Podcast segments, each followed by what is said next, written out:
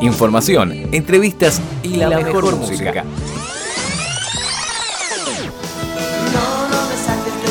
Radio W Garage, los mejores clásicos, las 24 horas del día.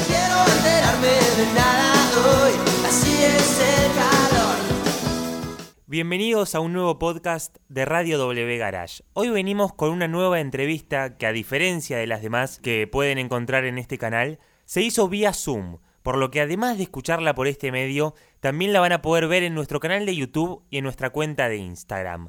El invitado de esta semana fue Bambi Charpentier, ex miembro de Tambiónica, que está próximo a sacar su tercer álbum llamado República de la Nostalgia.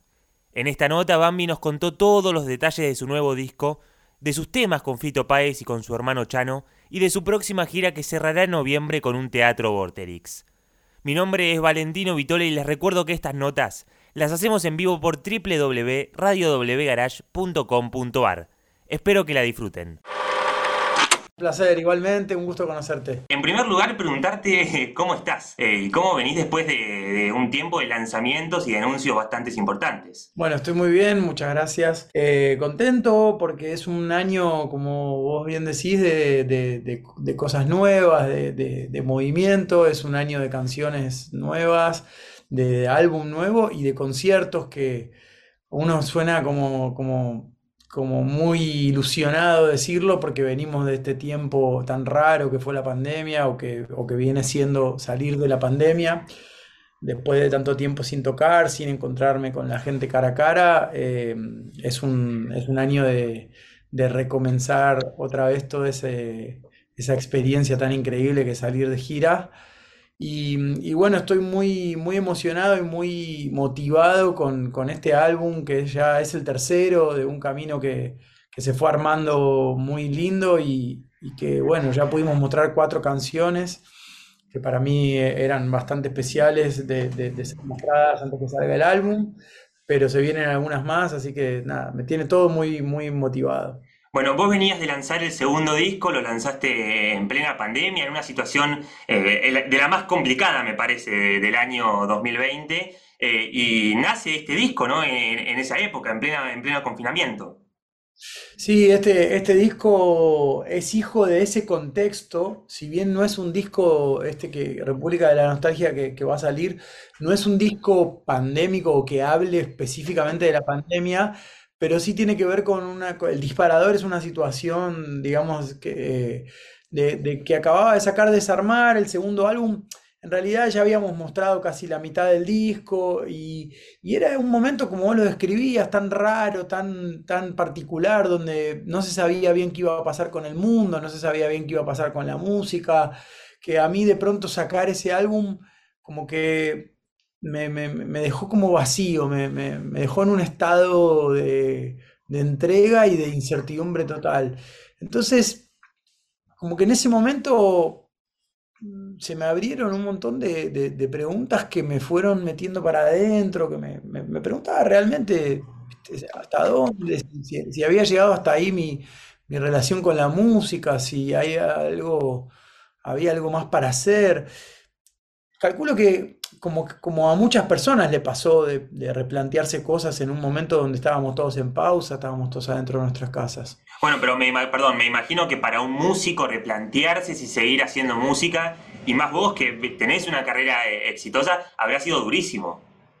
Es que en realidad yo me sentía tan mal y tan angustiado interiormente que, que me preguntaba, ya que la música era lo más importante y había sido siempre lo más importante en mi vida, me preguntaba, bueno, ¿Y ahora qué, sigue? No me podía imaginar de otra manera. Entonces eso me enmudeció de algún modo, como que me dejó, viste, sin, sin capacidad de poder como tener un proyecto adelante que me motivara, como suele ser, que decís, bueno, y entonces hasta que, hasta que no se produjo un sueño que tuve donde empecé a soñar con este lugar, que termina transformándose en la historia del disco. Hasta que no pasó eso, yo sentía que estaba realmente sin, sin proyecto y sin planes. Y, ahí es donde me pregunté, sinceramente, digo, bueno, tal vez fue hasta acá, fue de esta manera, no sé cómo seguirá. Y, mm, y bueno, fue revelador poder empezar a contar ese viaje a, la nostalgia porque me ayudó mucho a entender un montón de cosas que me habían pasado en los últimos años y se ve que las pude como, como escribir ahí. Y, y luego cuando en cuatro o cinco días pude escribir casi todas las canciones del disco, muchas composiciones, fue, fue como algo muy que no me había pasado nunca.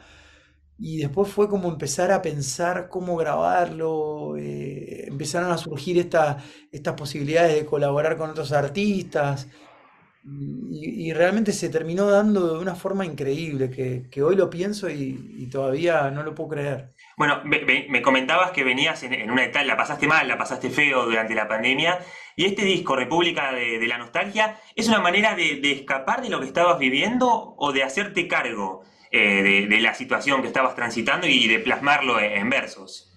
Está buenísima la pregunta. Yo no lo sé bien. Me imagino que, que esto de conectar con lugares, digamos, darle como vida a un lugar, ¿viste? Imaginarte un- una república, porque uno conoce un montón de lugares, pero decir, bueno, imaginarte esto es una forma de escapar. Yo creo que a veces escribo para salir de, de donde estoy, para poder como tra- transportarme a realidades que, me generen otras sensaciones. Pero también, de alguna manera, eh, y, lo sentí especialmente en la canción que salió hace poquito que, grabamos junto a Fito, que se llama Canción de los Ruegos, también de alguna manera yo necesitaba como transmitir ese estado en el que me sentía, ¿viste?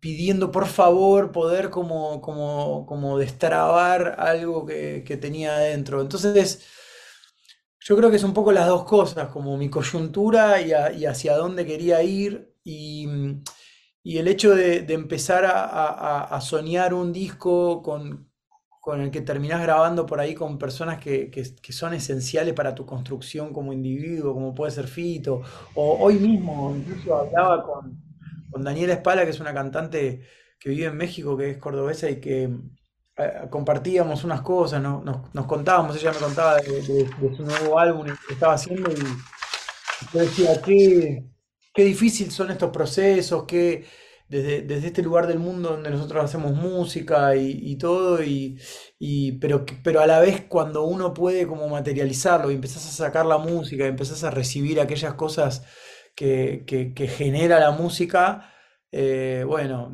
ahí te das cuenta un poco por qué haces lo que haces, pasa algo muy loco con el tema nostalgia, porque todo el mundo lo suele relacionar a algo feo, pero la nostalgia me parece que puede, o sea, puede ser algo lindo, ¿no? El hecho de, bueno, me imagino que a vos te habrá ayudado esa nostalgia, ese Sí, viaje. hay nostalgias, hay nostalgias lindas, hay, qué sé yo, vos decís, bueno, cuando salió campeón Boca en tal año, como que me da nostalgia de ese momento, pero no necesariamente evocando una tristeza.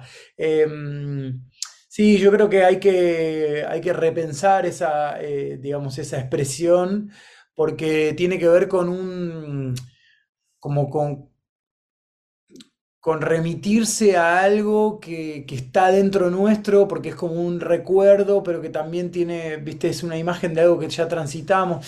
A mí me parece como que, como que ese tipo de, mm, emociones o de, o de- circunstancias son de alguna manera los disparadores de los que nosotros seguimos hablando. Yo, yo hablo más o menos de las mismas temáticas, del, amor, la muerte, eh, los problemas que me ocupan, ¿viste? Como que como individuo eh, me conecto con esas cosas. Cuando voy a, a un bar y me encuentro con un amigo y me cuenta una historia de, de lo que le pasa o de demás, me parece que son, son las temáticas que, que a mí me convocan. Qué sé yo, hay otros artistas que, que por ahí escriben sobre la coyuntura más social o, o- o sobre, no sé, el Bitcoin, Claro, vez. claro. Bueno, No. es- es- esta República de, de la Nostalgia está construida por canciones y, y con bastantes colaboraciones con artistas eh, Sí. grosos que le dan una carga recontra fuerte al álbum. Bueno, el propio Fito, que es un grande, eh, tu hermano Chano, que debes tener una conexión extra. Eh, ¿cómo Sí. viviste ese proceso de armado eh, en conjunto con otras personas? Fue re especial. Fue muy especial pensarlo y, grabarlo y, soñarlo con otras personas. Fue, qué sé yo, ayer justo alguien me compartía una frase de la canción con Chano que se la habían tatuado en un brazo. ¿Viste? Esas cosas como que eh, yo no termino de acostumbrarme nunca a esas experiencias y, y bueno, grabar con él, por ejemplo, fue una emoción que desbordaba un poco la coyuntura del disco, porque era meternos de vuelta en un estudio después de tantos años de no hacer música juntos, de volver a encontrarnos, escuchar nuestras voces juntas. Eso tiene como un efecto re loco. Además, que obviamente no, no, es no es solamente mi hermano y mi compañero de Tambiónica, es un artista que yo admiro un montón, que, que es popular, que la gente lo, tiene en un lugar muy especial. Eh, y también encontrarme con otro tipo de artistas más jóvenes que traen otra impronta, como Santichelli o Paz Carrara o la propia Dani Spala, Albarreche, no sé. Fue como algo que, se fue dando a raíz de, lo artístico, de, como de la necesidad de cada canción. ¿viste? No, no, no, no, no lo pensé ni lo pensamos la gente que trabajaba en el álbum como vamos a buscar este efecto o esta colaboración que nos va a dar con determinado público. Fue como, esta canción necesita esta voz para ser completada, fue como ese plan. Me gustaría centrarme en la canción que, lanzaste con Fito, en Canción de los Juegos. Eh, es una canción que cuando la escuchamos eh, acá en la radio nos generó algo, o sea, nos generó piel de gallina en comparación a, las otras canciones. ¿Es la canción que más demuestra lo, que viviste durante la pandemia? Por ejemplo, hay una frase, cuando esto por fin se muera, será canción. Eh, o sea, ¿te referís a, todo este proceso que, nombrabas anteriormente?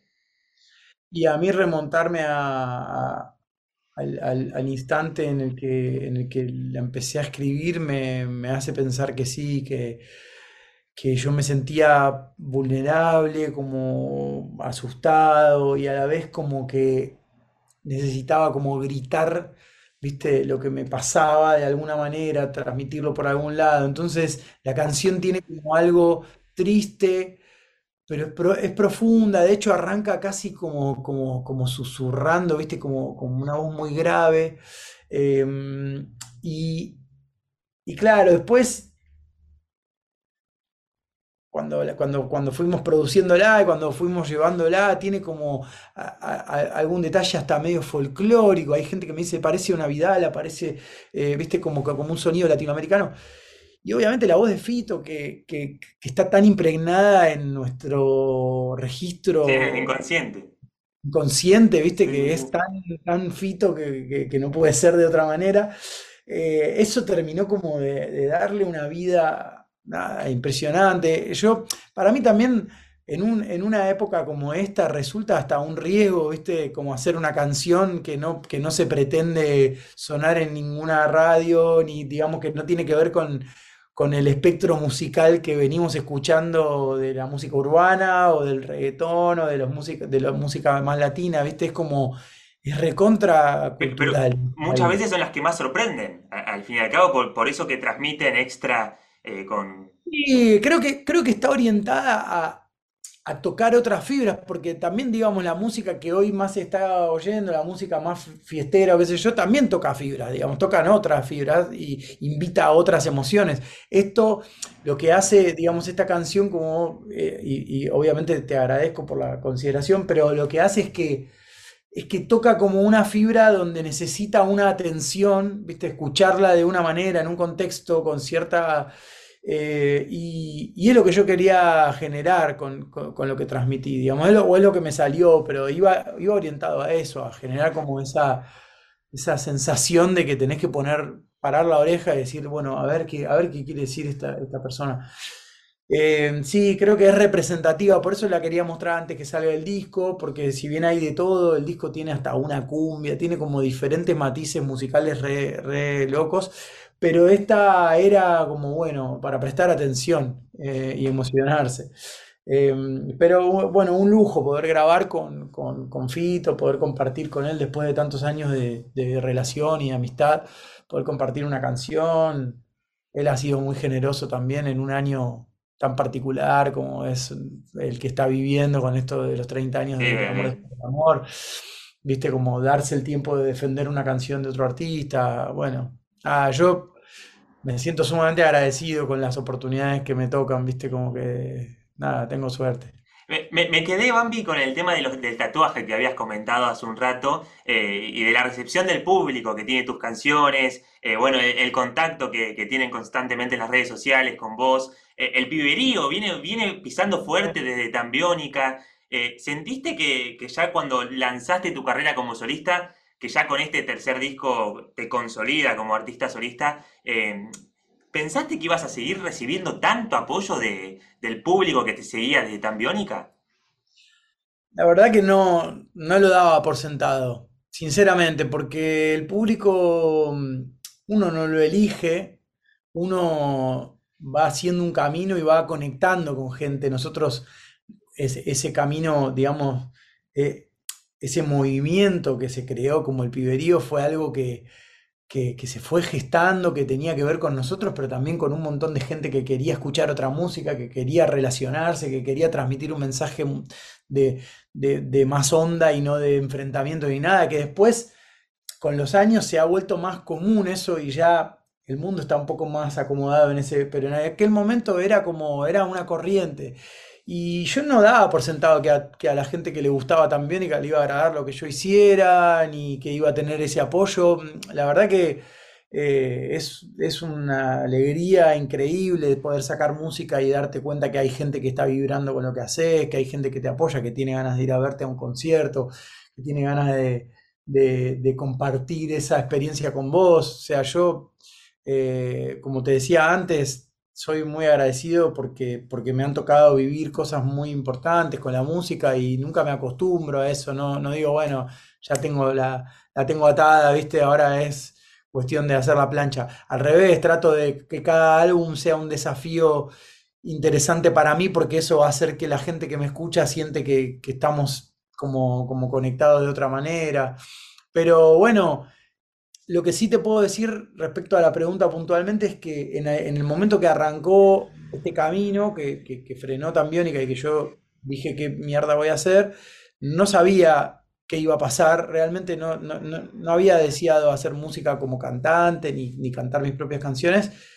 Y hoy que ya voy por un tercer disco, que ya saqué unas cuantas canciones, eh, estoy muy conforme y, digo, bueno, en buena hora que nació esto y que se dio este camino, ¿viste? Porque, Pasa algo muy loco porque con Tambiónica marcaron un camino, generaron una corriente que, después otros, otros artistas siguieron. Eh, y vos ahora con tu carrera como solista de alguna manera estás transitando caminos que ya hiciste con Tambiónica. Por ejemplo, el Vortex que se viene ahora. Eh, ¿Te imaginaste estar parado donde estás parado ahora con, con esta carrera eh, post Tambiónica? Es re loco porque es pisar, viste, un escenario familiar, pero desde otro lugar. Claro, más, más personal. O sea, más, vos. Y yo también lo pongo en perspectiva con el momento en el que, en el que fuimos con Tambiónica ahí por primera vez y que también era un lugar nuevo y era un crecimiento para nosotros. Entonces lo siento como una emoción muy grande. O sea, el hecho de, que por ahí en, la experiencia con la banda eh, eh, haya crecido mucho el público y hayamos tenido, digamos, mucha repercusión y hacer conciertos muy grandes no te acostumbra y no te deja en un lugar donde decís, bueno, ahora todos mis shows son en estadios, ¿viste? Como que es, porque de hecho nos pasaba con la propia banda de que veníamos de hacer un estadio y de pronto conocíamos un territorio nuevo en el que volvíamos a un lugar más chiquito, ¿viste? No sé, vas a México, vas a Perú, vas a otros lugares donde no te conocen tanto y volvés a, a tocar en un espacio más pequeño, con la gente más cercana. Entonces, yo ya estoy acostumbrado a ese, a esa, a esa vaivén que tiene como la música. Y no, me emociona profundamente poder pisar ese escenario que, es tan importante para la cultura de Buenos Aires, que, significa, eh, digamos, es un teatro, pero a la vez con la gente parada, que tiene como mucho agite, que, que sé que suena bien. Em, no, no, no me lo imaginaba y, me da, me da mucha, mucho nerviosismo también en algún punto, ¿viste? La experiencia no, no te saca el nerviosismo. Bueno, igual vos ya desde el primer álbum, o sea, ya tuviste nominaciones para los Grammys, o sea que ya, con, ya con tu carrera como solista ya pegaste fuerte desde el principio.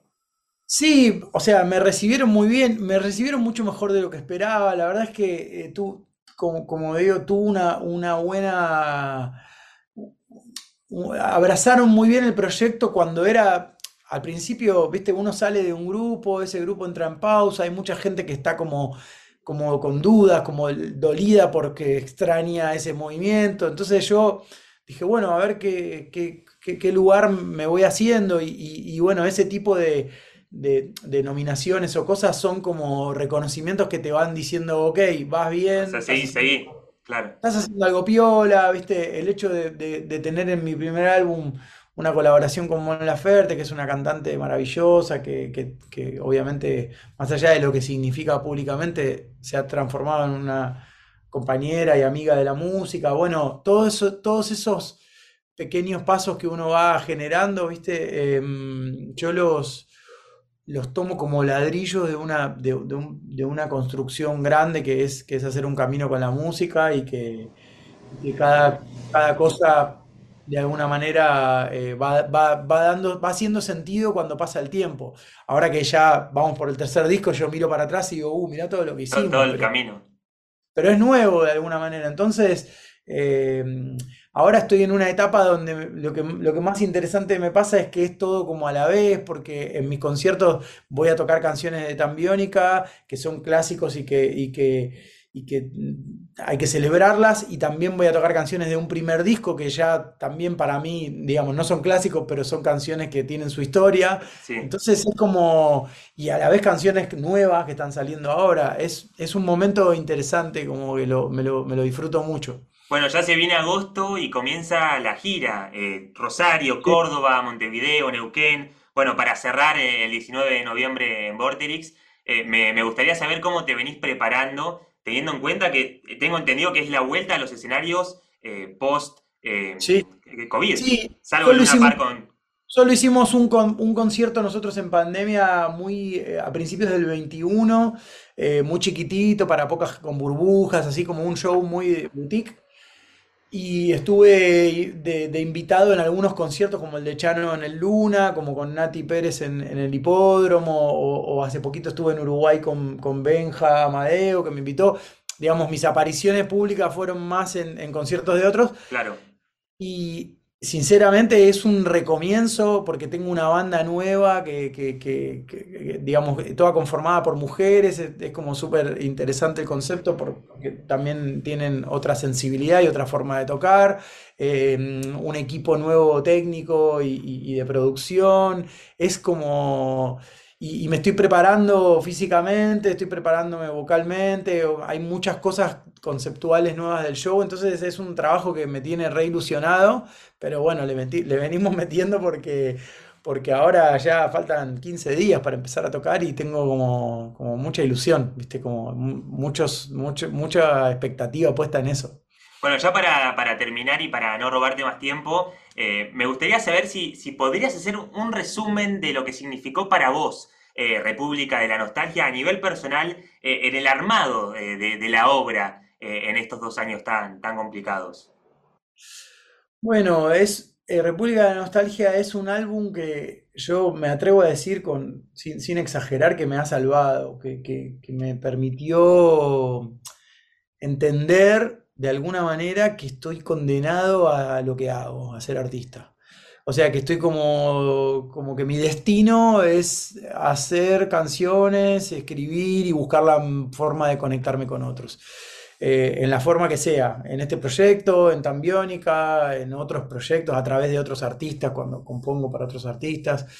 Eh, me reconfirmó esa situación. Y después es un viaje muy lindo que van a poder ver a través de una película que estamos filmando y que, pronto va a salir completa, que es, es, un viaje mío hacia ese lugar. Y en ese viaje me fui encontrando con diferentes personajes que en muchos casos son los artistas que participan del disco y es, eso es muy lindo, en otros casos aparecen de una forma más fantasmal. Em, y, bueno, y invito a, las personas que, que disfrutan de la música que me conozcan o que no me conozcan, que, vayan a meterse ahí, porque los discos eh, hablan mucho de cómo somos las personas. Y, sobre todo en un disco conceptual yo dejo mucha, mucha huella y mucho rastro de, cómo soy y cómo pienso. Eh, así que bueno, ese sería como un resumen de, lo que es la República de la Nostalgia y, obviamente invito a, las personas que, que, vean esto y que tengan posibilidad de acercarse a un show eh, porque, porque ahí es donde termina de cerrarse toda la historia, ahí, ahí se entiende bien. La, frutilleta del postre. Sí, ahí se vive una experiencia que no se vive de ninguna manera, que, ah, que ni está en tus auriculares, ni está en tu auto, ni está, está como somos personas al mismo tiempo emanando una energía que es muy contagiosa y que se, se pone muy bueno. Entonces, eh, los shows son experiencias únicas que hay que llevarse a- a- en el recuerdo a, cuando nos vamos.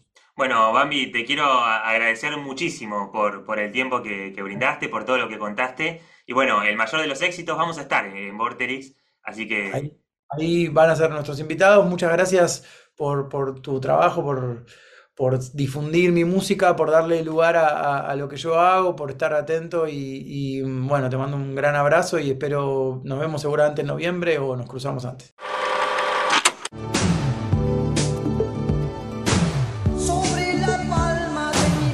Información, entrevistas y la, mejor, música. Por Radio W Garage, los mejores clásicos las 24 horas del día.